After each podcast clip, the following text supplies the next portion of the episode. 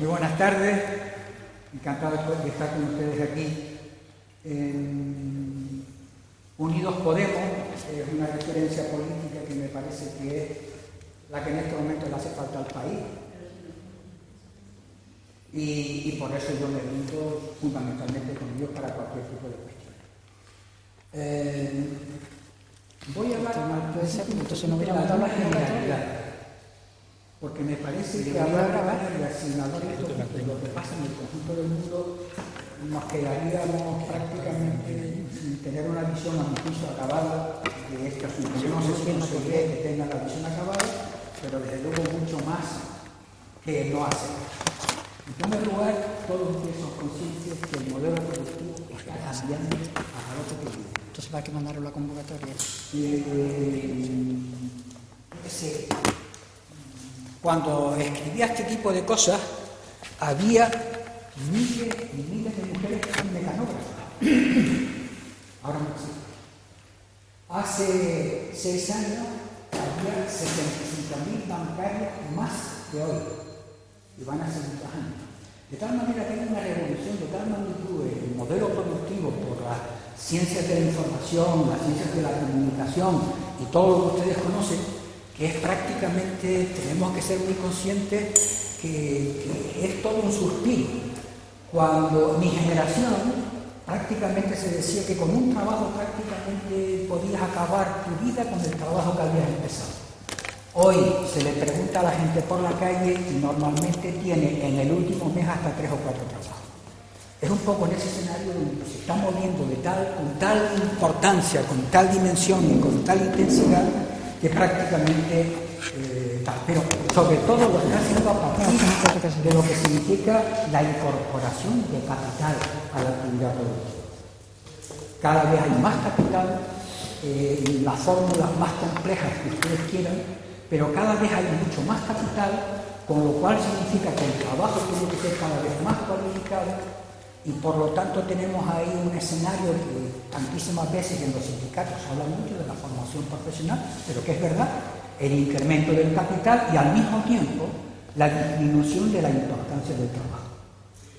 Desde el punto de vista del capital, de la sociedad que nos toca vivir, el capital es muchísimo más importante que el trabajo y hasta cierto punto la, la imagen de que hay un inmenso ejército de reserva es lo que está en este momento palpitando por debajo de la realidad.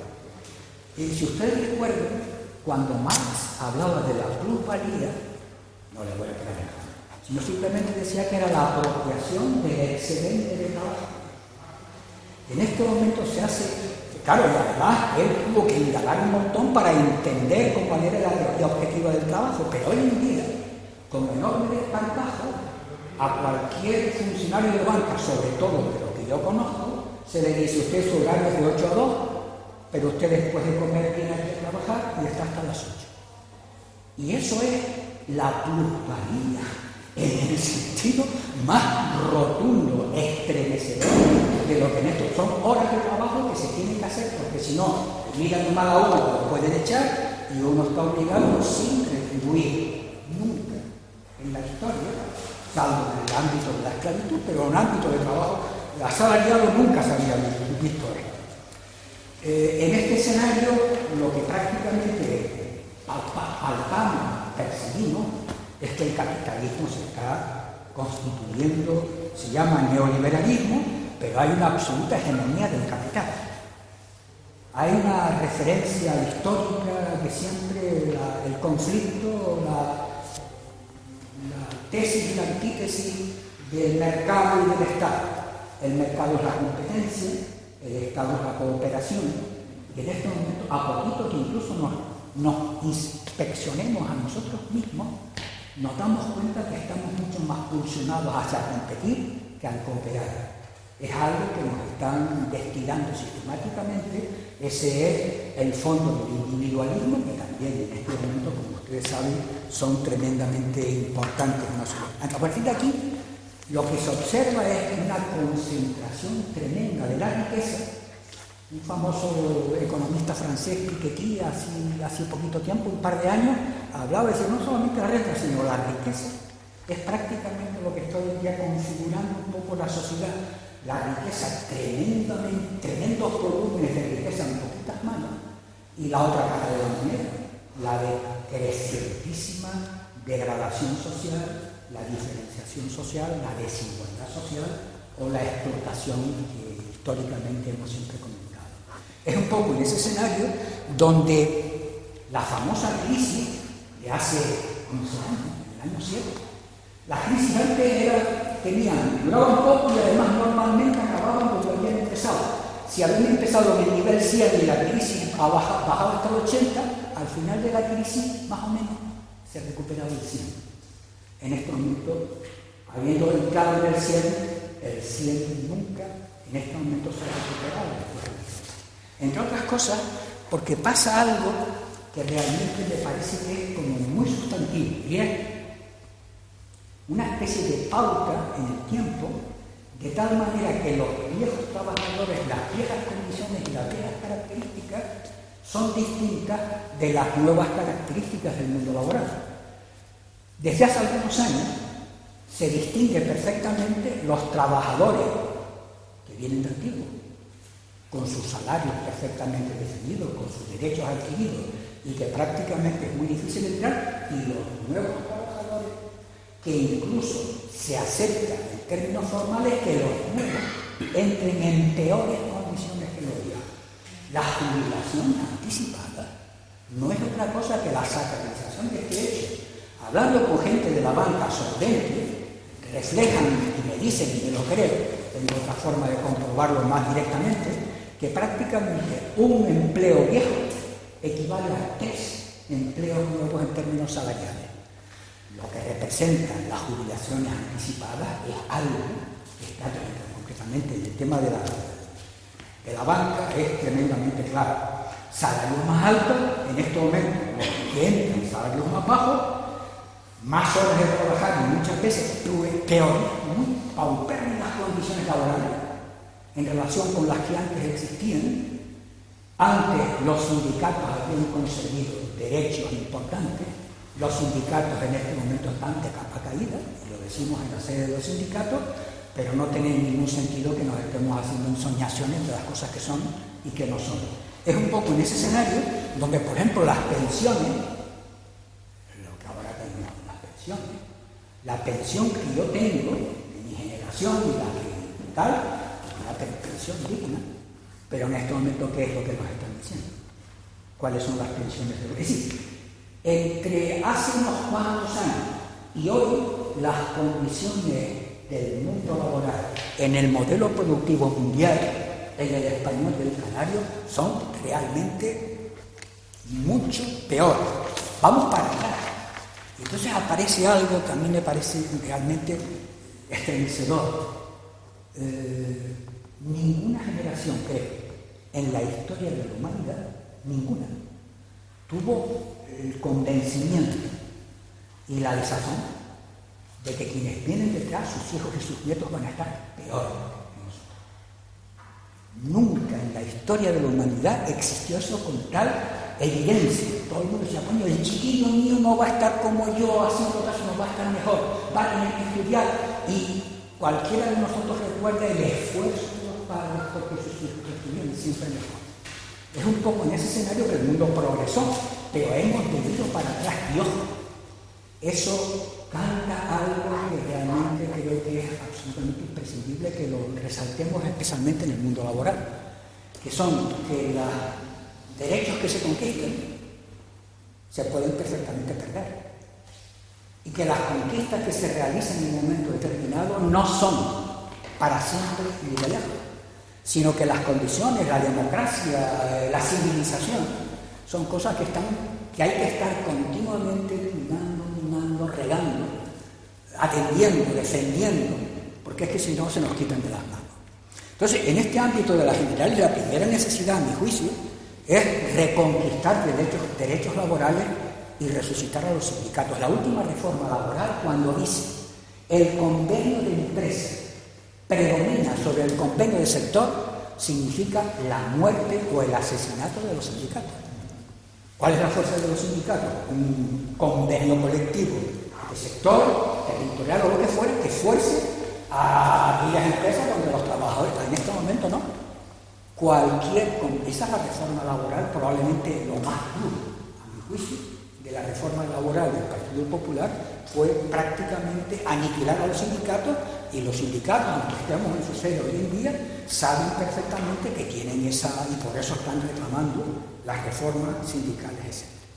Pues bien, en ese escenario que, que creo que todos ustedes lo comparten en el sentido que las evidencias son auténticamente contundentes en relación con este tema, no estamos hablando de ideología, estamos hablando, yo qué sé, cuando hablamos de las jubilaciones anticipadas, o cuando hablamos de lo que representa las pensiones de mañana con las pensiones de hoy, estamos hablando de cosas que todo el mundo sabe que son ciertas y que además que son terribles y que están en contra de la mayoría de la sociedad. Es un poco en ese escenario donde aparecen las posibilidades de hablar de un nuevo modelo productivo y a mi juicio el modelo canario es un modelo que fundamentalmente funciona y pivota hoy en día en los servicios, pero es que hacia el futuro las actividades industriales fundamentalmente se van a hacer con robots. Cualquier trabajo mecánico reiterado, reiterativo, no va a tener trabajadores en la cadena los trabajadores fundamentalmente van a estar en el ámbito de los servicios. Y fíjense, la inmensa ventaja es que la calidad de los servicios de cualquiera, desde un servicio de traumatología hasta un servicio de educación, la calidad del servicio, que es lo que se reclama, depende de la persona que realiza el servicio. De tal manera que cuando estamos hablando lo que puede representar el servicio turístico, estamos diciendo que la calidad, recuerden ustedes, la calidad la miden por estrella, establecimientos de 5, de 4, de 3 estrellas. ¿Y ustedes recuerdan cuáles son los valores mediante los cuales se clasifican esos rangos? Básicamente por calidad de infraestructura, por metros cuadrados por plaza, porque tengan determinada actividades complementarias, pero fundamentalmente se trata de capital fijo. Y para mí eso constituye un auténtico error, porque si hay algo que debe de estar calificando las estrellas, la cualificación de los establecimientos turísticos, sería el trabajo que allí se realiza. Y por lo tanto, trabajo digno y servicio a mi juicio puede ser un elemento que facilite la reflexión en relación con un posible nuevo productivo en donde no solamente se establezca eh, más habitaciones, más no sé qué, sino porque la calidad del servicio, ¿qué es el turismo? El turismo, cualquiera de nosotros que lo haga, es un periodo de nuestra vida para conseguir sensaciones placenteras. Y cuando uno dice, magnífica vacaciones así, es que básicamente recuerda algunas cosas, pero fundamentalmente recordará, casi seguro, lo que ha representado los servicios que recibió durante el periodo de tiempo que estuvo realizando eso. Y una persona, las que, las que limpian, me encantó esa expresión de las, las que limpian, las que, es un invento que me parece que prácticamente salió de Lanzarote trabajadoras hoteleras, camareras de Lanzarote. Pero en cualquier caso, las condiciones que en este momento tienen para hacer que las habitaciones estén en las condiciones más adecuadas, ni de lejos, son las que realmente tendrían que ser por las razones que ustedes conocen. Es un poco en ese escenario donde me parece a mí que el tema de, de los servicios y la calidad ligada a lo que representa el trabajo digno es algo que realmente alguien que tenga unas condiciones dignas de trabajo puede perfectamente desarrollar una actividad de servicio en las mejores condiciones. Probablemente no hay otra opción que pueda tener las mejores condiciones de eso. Es un poco en este sentido donde, por ejemplo, la ley del suelo actual, y es un paréntesis chiquitito, lo que nos está estimulando es que cualquier territorio virgen que ande por ahí suelto, hay que ocuparlo, se puede ocupar para colocar más cosas. Y eso es un poco la imagen que se va a planificar en el territorio en función de los proyectos. en vez de un plan. Eso, a mi juicio, yo creo que es la clave de la jugada. cualquier proyecto, cualquier ocurrencia, cualquier cosa, con tal de tener el apoyo del alcalde correspondiente, tira para adelante. Un poco lo que deberíamos hacer es que para esa calidad de los servicios con trabajo digno, también es fundamental que lo que representa el equipamiento turístico, las estructuras y la infraestructura turística, lo que hay que hacer con ellas es lo que hoy en día para la sostenibilidad de la sociedad se reclama que es no otra cosa que reciclar. Y lo que hay que hacer con los, con los hoteles viejos, o tirarlos abajo y hacerlos nuevos, o modernizarlos, aquí en la ciudad de Las Palmas, en esta ciudad, afortunadamente a mi juicio, está habiendo una especie de inteligentísima actuación de determinados pequeños empresarios, especialmente en las zonas de la Isleta, Santa Catalina y Legueta, en donde viejas construcciones que normalmente acaban cayéndose porque un chorro de herederos no se pone de acuerdo, comienzan a ser compradas y a transformarse en hotelitos o en empresa o en cualquier tipo de cosa con enorme sentido y eso es reciclar que al mismo tiempo no son los grandes hoteles de las grandes cadenas, sino que, en fin, en cualquier caso. Esto me lleva a hablar un momentito de un fenómeno eh, abrumador que son las viviendas vacacionales. Las viviendas vacacionales, si ustedes recuerdan, en este momento aparece socialmente como un sector que dice, un momento, el turismo no es solamente para que las grandes empresas se beneficien el turismo tenemos que repartirlo entre todos. Y la manera de repartirlo entre todos es que cualquier persona que tenga una habitación puede entrar en el ámbito del turismo. Y ahí hay una pelea que es curiosa, un poco a mí me recuerda, hace, cuando se escribía este libro, el capitalismo se inventó una cosa que se llamaba capitalismo popular y empezó con Telefónica. Y decía, si un ciudadano tiene tres acciones telefónicas, eso es un capitalista. Hay capitalismo popular, al margen de que hubiera tres billones de acciones telefónicas. En este momento da un la impresión de que quien quiere a toda costa bombear para una nueva burbuja inmobiliaria, meter presión para que los precios, los alquileres y no sé qué entren otra vez en el ritmo correspondiente. ¿Ustedes recuerdan? Hace 10 años se decía España. En el Estado español se construye tanto como en Italia, Francia y Alemania juntas. ¡Ah! Ahí estábamos nosotros. Pues en este momento, lo a poquito que nos descuidemos, toda la gente. Ustedes no oyen ese rumbo, oye, y si yo la casa que tengo alquilada a fulanito, como tengo ahora posibilidad de echarlo a la calle y no renovar el contrato, eh, el 15% en viviendas vacacionales en el último año. El 15% es un porcentaje. Pero ¿qué significa esto? Fíjense, algo a mi juicio lo más significativo. Eh, nosotros estamos diciendo que los servicios, y en concreto el servicio turístico, tiene que generar empleo digno. ¿Qué empleo se genera en el ámbito de las viviendas vacacionales? Prácticamente ninguno. Yo me lo hago, el low cost, lo barato, Ahora se llama low cost porque, sí. Pero eh, observen ustedes y fíjense qué transferencia de cosas ha pasado ahí dentro.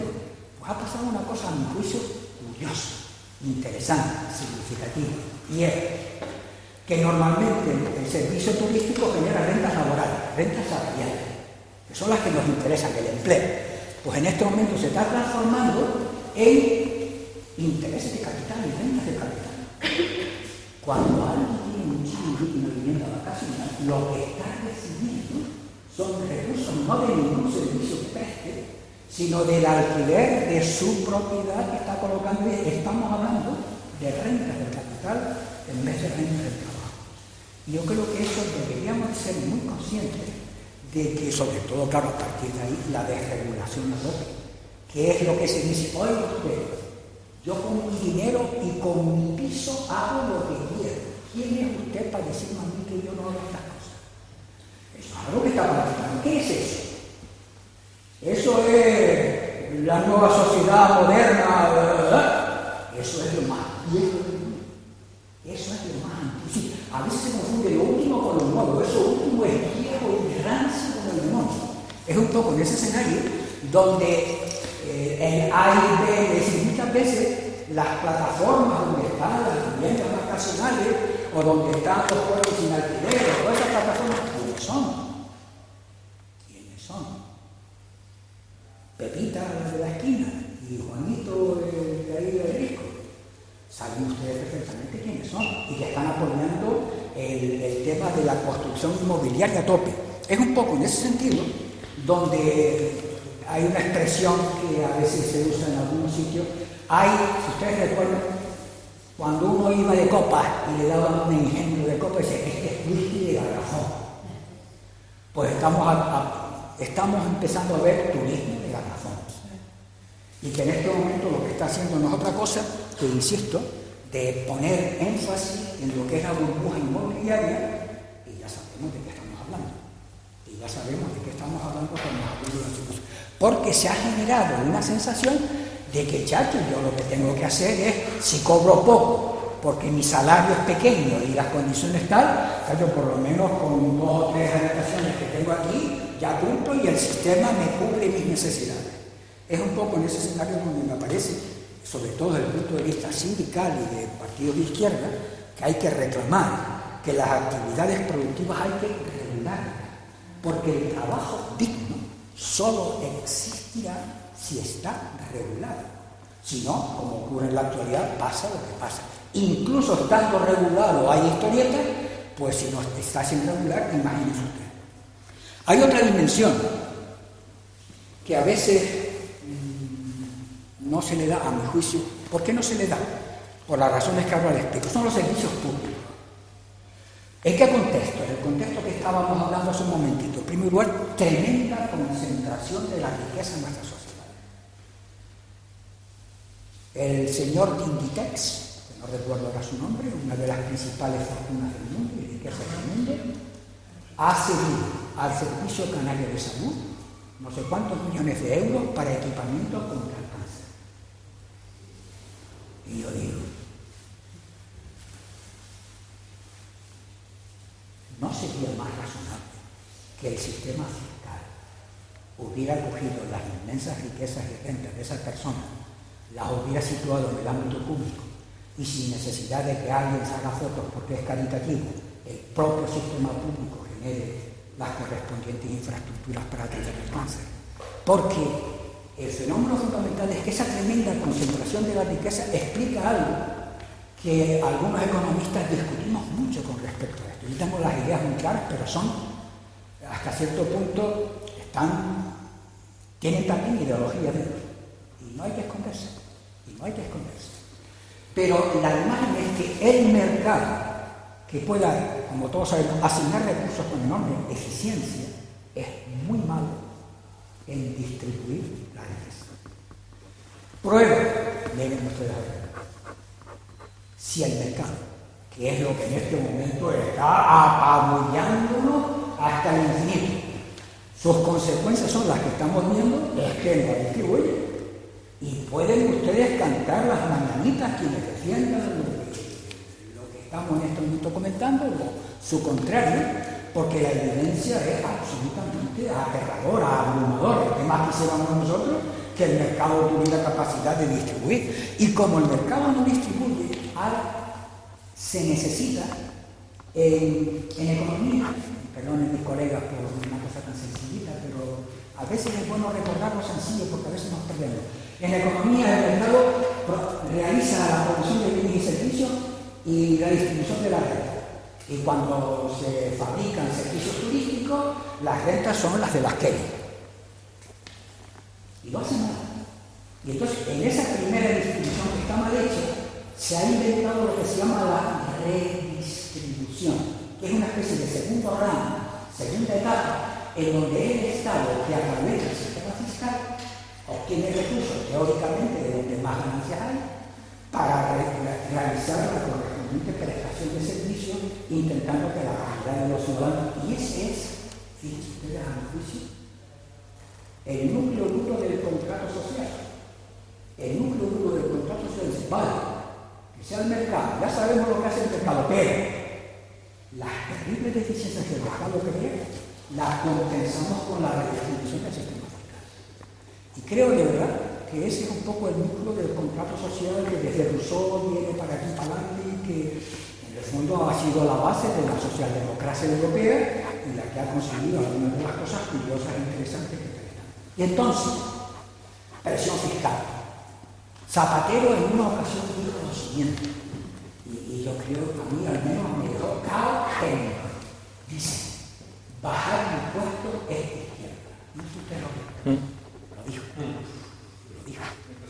Y ya, menos mal que solamente fue una tarde cuando le enseñaron economía, porque si llegan a hacer... Es decir, eso no se puede decir. Eh, no se puede decir que la redistribución es derecha. La redistribución es lo que genera la teórica igualdad, entre comillas, o la asimilación o la semejanza. En nuestro sistema fiscal, en términos medios, está cinco puntos por debajo de la media europea, de la media de los 28, incluyendo Bulgaria, Rumanía, bla, bla, Y a mí lo que más, el, único dato que, que tuve, porque me pareció interesante, servicios públicos, personal de servicios públicos, es decir, profesores, enfermeros, médicos, asistentes sociales, servicios, personas que trabajan en servicios públicos en porcentaje en con el total de empleo. En nuestro país es el 10%. La media europea es el 16%. Y en los países nórdicos el 24%. Eh, eso, si, yo se los hubiera dicho al revés a ustedes, seguro que les mencionaba. Pero con estos datos dice, sí, pues probablemente las cosas puedan ser así. ¿Eso qué significa? Que en la actualidad aproximadamente en Canarias hay de orden de los 48 o 50 mil empleados públicos destinados fundamentalmente a este tipo de servicios. Si tuviésemos la media europea, tendríamos 30.000 empleos más dignos. Países nórdicos prácticamente 80.000 es un poco en ese escenario porque, fíjense ustedes, el mercado, tal como está funcionando y tal como se prevé, va a estar definiendo niveles de empleo poderosos, de paro, niveles de paro poderosos.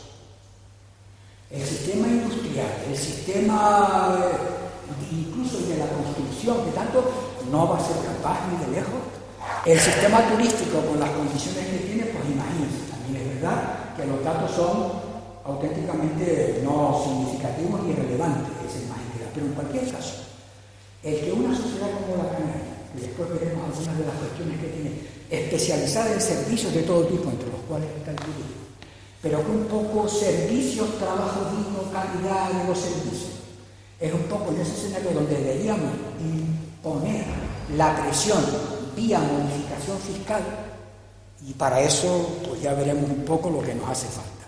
En cualquier caso, la ventaja de todo esto es que eso supone mejorar la calidad de vida de la gente. El que si mi madre está malita, vaya a verla un equipo cada 10 días, la atienda, la cariñe, le dé un cariñito en la cara, le lleve sus pastillas, la y la controle, eso es algo que no solamente a la viejita, sino al conjunto de la familia y dice, chacho, me cago en día, eh, así me gusto. Eh, a pesar de todos los recortes, quienes hemos tenido que pasar por los servicios de oncología y no sé no sé cuánto, el problema es que las mantenadas por la cartera. Pero una vez, a pesar de los recortes, la calidad de los servicios está en nuestra gente que trabaja ahí adentro. ¿eh? Y quiero decirlo, que eso funciona como un elemento que me siento orgulloso. Me siento orgulloso. Esa de, sentirse ahí, ahora se dice, ¿cómo se dice? Autoestima. ¿Eh? Todavía orgulloso, orgulloso. Pues bien, otro tipo de servicio, el co-desarrollo. Así en, entre el Cabo de Guayana de Fuerteventura, que es el punto más cercano a la costa africana, prácticamente no llega de 40 kilómetros. Eh, algunos autores, que no recuerdo el nombre en este momento, pero que tienen unos libros analizar, eh, a veces estudian las diferencias básicamente en niveles de esperanza de vida, PIB, eh, educación, estudian las diferencias que existen en las fronteras más importantes del mundo, por ejemplo, entre México y Estados Unidos, o entre Turquía y Grecia, o entre África y Canarias. Y entre África y Canarias es uno de los desniveles probablemente más grandes que hay. Algunas, algunos medidores desgarradores es el número de personas que mueren intentando pasar. Y eso sabemos mucho. Es un poco en ese escenario donde hay, a mi juicio, una visión, la convencional, históricamente aparece en la prensa y en cualquier actividad incluida la de la Casa de África, en la que, en la que normalmente lo que se dice es, aquí estamos nosotros, los canarios, plataforma logística. Da la impresión de que somos el cordillera, o lo que sea, o acá. Plataforma logística, es decir, observen, inversores del resto del mundo. Estamos al ladito de un continente que va a ser el que más va a crecer en los próximos 50 años. El que más va a crecer en los próximos 50 años. Nosotros estamos aquí al lado. Tenemos una sensación de seguridad, de tranquilidad, de no sé no sé cuánto, y magníficas infraestructuras portuarias y turísticas. Y prácticamente salarios bajos, como dice nuestro presidente de gobierno, y condiciones fiscales eh, fantasías. Vengan aquí, establezcanse aquí, utilicen Canarias como plataforma logística para ir al frente, no se lo dice así, pero en el fondo cuando aquí viene una empresa minera, ¿qué viene a hacer? O cuando viene una empresa pesquera, ¿qué viene a hacer?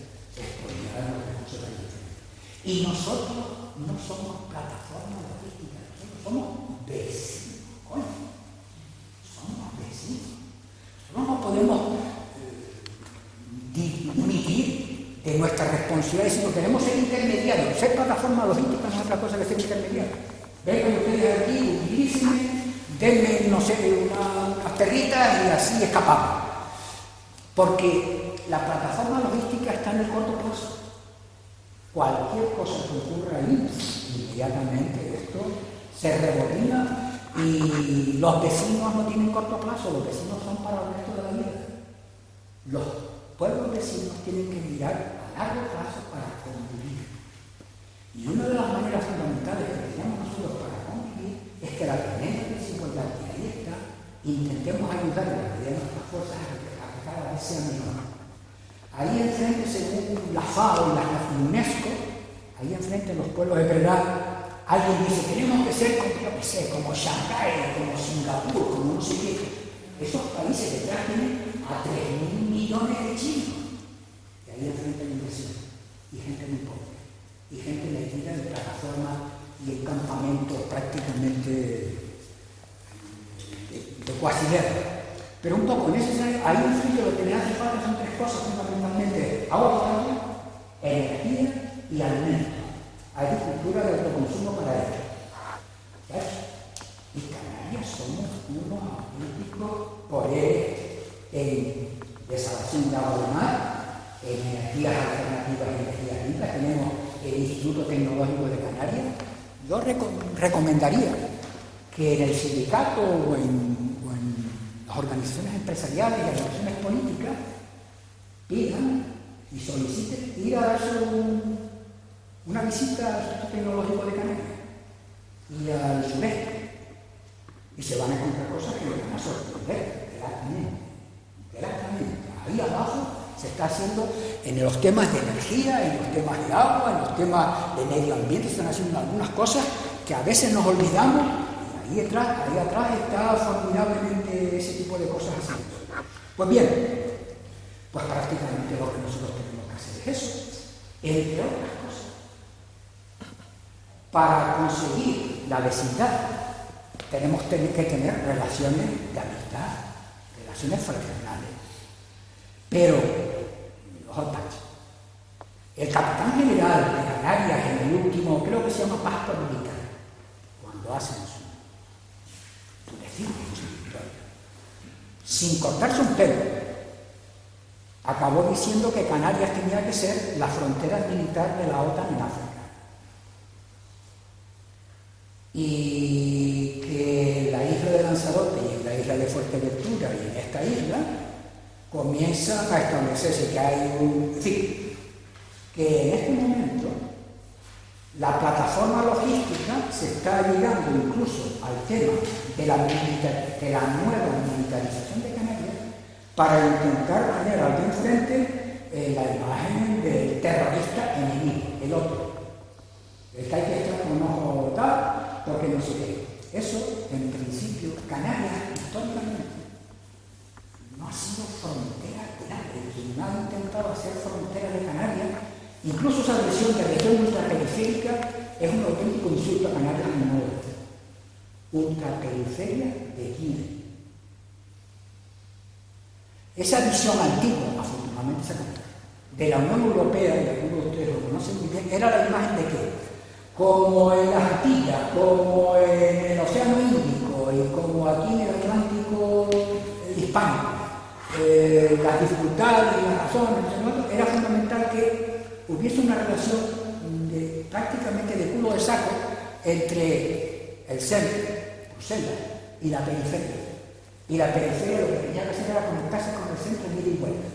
Y prácticamente conseguir que ese ida y vuelta fuera suficiente porque no tenía ningún interés que esa periferia última tuviese conexiones con el entorno inmediato de cada una de las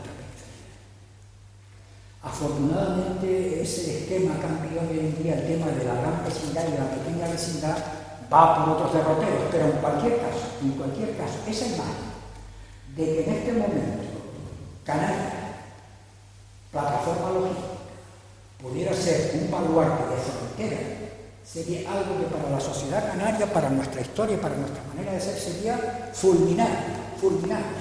Nosotros somos un centro del Atlántico Medio, nosotros en términos civilizatorios somos el Nueva York todo este área del Atlántico Medio.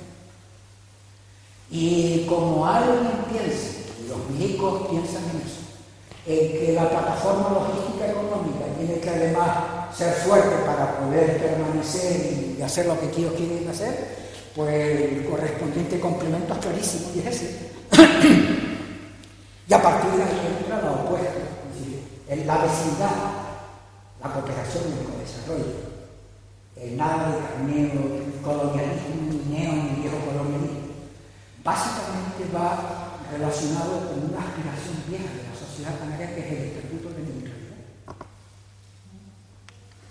Esa probablemente sea la seña de identidad específica aquí. En Canarias no tenemos idioma, no tenemos una cultura como la catalana, como la vasca y tal, pero tenemos una situación geoestratégica de enorme relevancia pública, exclusiva de Canarias y de los canarios, y que deberíamos ser contundentes defensores de esa imagen de que África y el co-desarrollo solamente puede venir por las relaciones de paz y de social y tranquilidad y de desarrollo a largo plazo. Y que además pudiéramos perfectamente convertirnos en un observador de la unidad africana sin dejar de ser miembro de la Unión Europea pero somos un...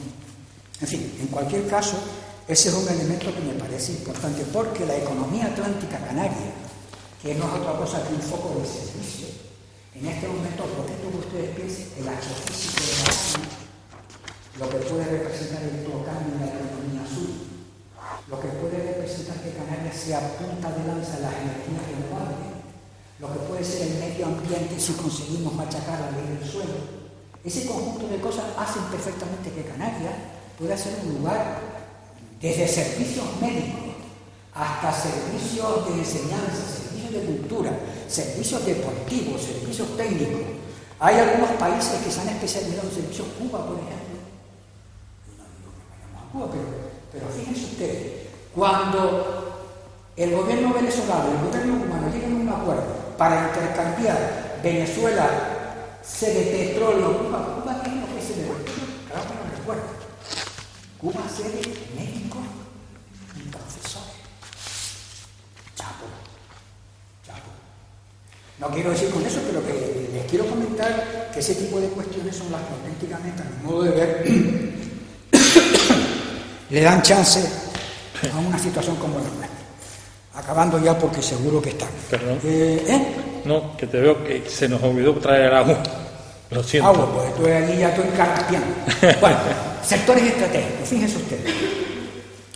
Eh, soberanía energética, la historia de las energías renovables, no voy a entrar en ella porque de seguro que ustedes lo conocen, pero es una historia realmente maldita hasta ahora, de lo que ha supuesto las tremendas potencialidades de las energías renovables que tenemos y la última década perdida y en este momento incluso fíjense, el Cabildo de Lanzarote tiene en un en una empresa de control público todo el agua de abasto de la isla de Lanzarote y está incorporando todas las energías limpias en la isla de Lanzarote, oponiéndose a que haya empresas privadas que monten eh, parques eólicos en la isla. Yo chapó, porque aquí en Gran Canaria, que en principio, por las razones que todos conocemos, daría la impresión de que aquí el cabildo y una importante presencia en el ámbito de las energías renovables, están todos los paquetes nuevos en manos de Iberdrola, de Endesa, de Gas Natural, de Repsol. Y eso no es justo. No tiene ningún sentido que los principales parques eólicos de un bien que los economistas definimos como bien público, como puede ser el sol, el aire, el viento, que esté en esas condiciones, o que incluso en la anterior legislatura educativa, no ahora con Antonio Morales, sino en la anterior, el presidente se dio Chirasol, que juega básicamente como una especie de batería energía, se la dio a Entesa. Ya, eso era la causa de lo que puede representar darle a un monopolio privado la totalidad de los recursos estratégicos de lo que puede ser. En cualquier caso, energía y agua energía y agua están juntas por ahí, por lo tanto, lo que puede ser en términos de calidad turística, sitio libre de, libre de contaminación, la isla del hierro que es un juguetito, es pequeñita, pero ya funciona en algunas, en el mes de diciembre funcionó dos semanas exclusivamente con eólica. Es verdad que es un juguetito, que es pequeñito y que Gran Canaria y son monstruos, pero, pero, pero, ahí hay que ir otras cosas, lo que puede ser el tema del empleo cualificado importante, lo que puede representar el tema de fabricación de componentes, se pueden fabricar perfectamente las cosas. A partir del invento de las impresoras en tres dimensiones, el mundo ha cambiado. hay una historia que está llegando, que son las impresoras en tres dimensiones, que la deslocalización que hemos visto hasta ahora probablemente vaya a reabsorberse en el sentido contrario, pero fin, ese no es un tema fundamental. El tema soberanía energética como sector estratégico, el ejemplo de Lanzarote o, del hierro me parece que puede ser muy significativo, porque lo que nos hace falta son planes de, introducción del nuevo modelo energético y no dejar como ahora, que en este momento cada X tiempo se hace un concurso lo fija el Estado, dice hasta tantos megavatios, y luego aquí hay alguien que dice, yo tengo, no tiene, sino dice, quiero aquel espacio físico que dé fulanito de tal, y que como no me lo vendas de los propios porque es de interés público de acuerdo con la ley del suelo, pues a poco a partir de ahí, pues lo que está ocurriendo es que aparece un montón de propuestas y de ocurrencias sin nada que ver con lo que tiene que ser un plan de desarrollo del nuevo modelo energético alternativo en donde las principales zonas y las principales áreas para el tipo de energía, tienen que estar reservadas para la energía, como ustedes pueden entender. Todo el tema de, la alimentación, eso lo hemos dicho tantísimas veces, pero hoy en día comienza cada vez a ser más importante la dimensión de la agricultura saludable. Comienza a ser cada vez más importante el hecho que el trabajo agrícola es un trabajo muy cualificado. El que piense en este momento, especialmente en los cultivos integrales, los cultivos ecológicos, que es el viejo Maduro con el nifle en, la cintura y no sé qué, no sé cuánto, y hablando mal, no. Hoy en día quienes hacen nueva agricultura son unos especialistas profundamente cualificados que están haciendo auténticos avances importantísimos. Acabo con dos cosas. Si el trabajo va a ser cada vez más escaso, de toda la vida se ha planteado el tema, y en algunos sitios se ha comenzado a trabajar, en disminuir el horario laboral, las famosas 35 horas francesas, o lo que en un momento determinado puede llegar a ser la menor cantidad de horas. Fíjense ustedes el caso, Corea del Sur, Corea del Sur, acaba de decir que quita en medio la jornada que ellos tenían de 65 horas a la semana. Agüita.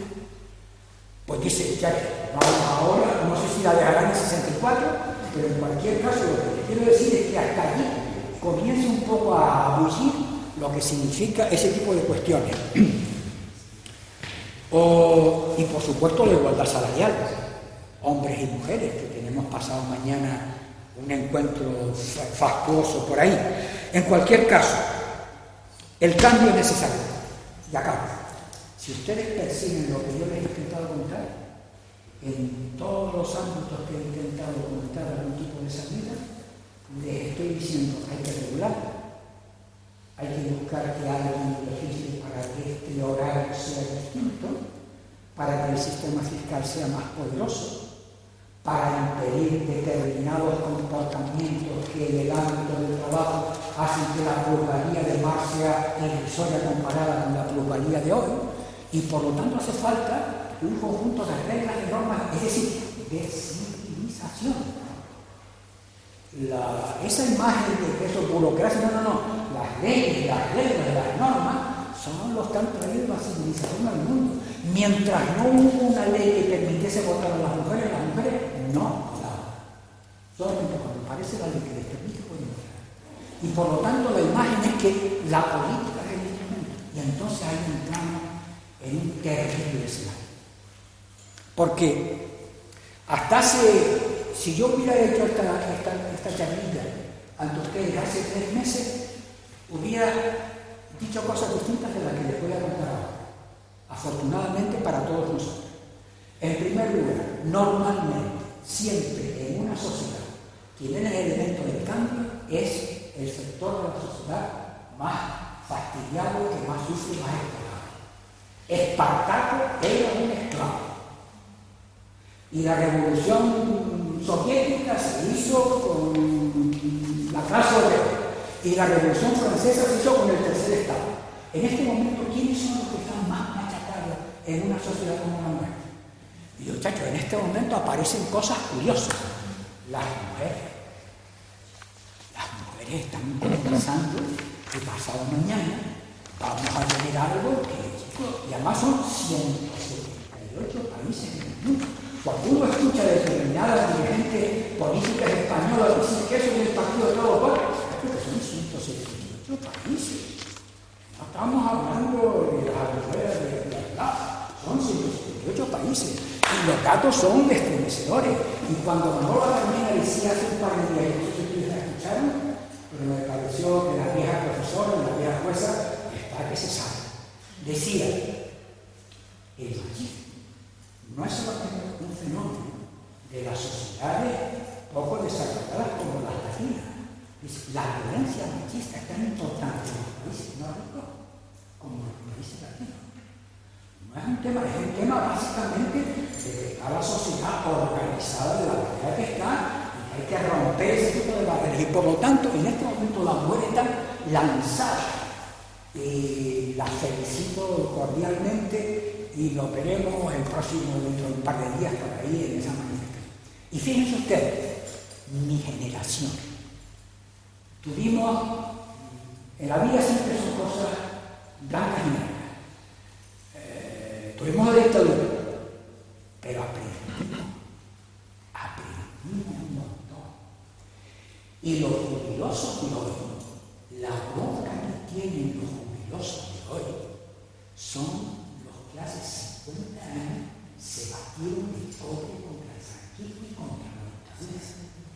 Y fíjense, al menos me pareció estremecedor, decía, yo salgo un viejito bajo, yo con la pensión que tengo para mis chiquitines, para mis no sé qué tengo de sobra, pero mis hijos y mis nietos no tengo que defender. Es un poco en ese escenario y entonces, fíjense ustedes, el sector, a mi juicio, más apaleado junto con las mujeres son los jóvenes. El 15M apareció por ahí como una especie de luz. Pero eh, con el tema de los jóvenes, esta sociedad, la sociedad mundial, tiene un problema terrible. Y es que les hemos metido en la cabeza, o se les ha conseguido meter en la cabeza, de que la política es una basura y de que todos son iguales. Y si todos son iguales y la política es una basura, no quiero saber de política ni en pintura. Y no me diga usted nada, son todos iguales, una banda de mamones que lo que quieran hacer es fastidiar y y cual. Porque el único instrumento capaz de romper es la política. Y es que en este momento los jóvenes todavía, perdóname que generalice, porque es una generalización seguro que injusta, pero eh, eh, eh, está funcionando porque mm, también es verdad que la política les ha dado argumentos de sobra para que digan eso y mucho más. Pero en cualquier caso, la mayor victoria de la derecha social en este mundo es conseguir que la política sea entendida como algo sucio, hediondo, de de mamones, de... Y por eso, mientras no consigamos esta historia, la tenemos que hacer. Tenemos a las mujeres lanzar, a los viejos lanzar. No, un poco un escenario donde hay que buscar una salida conjunta para esta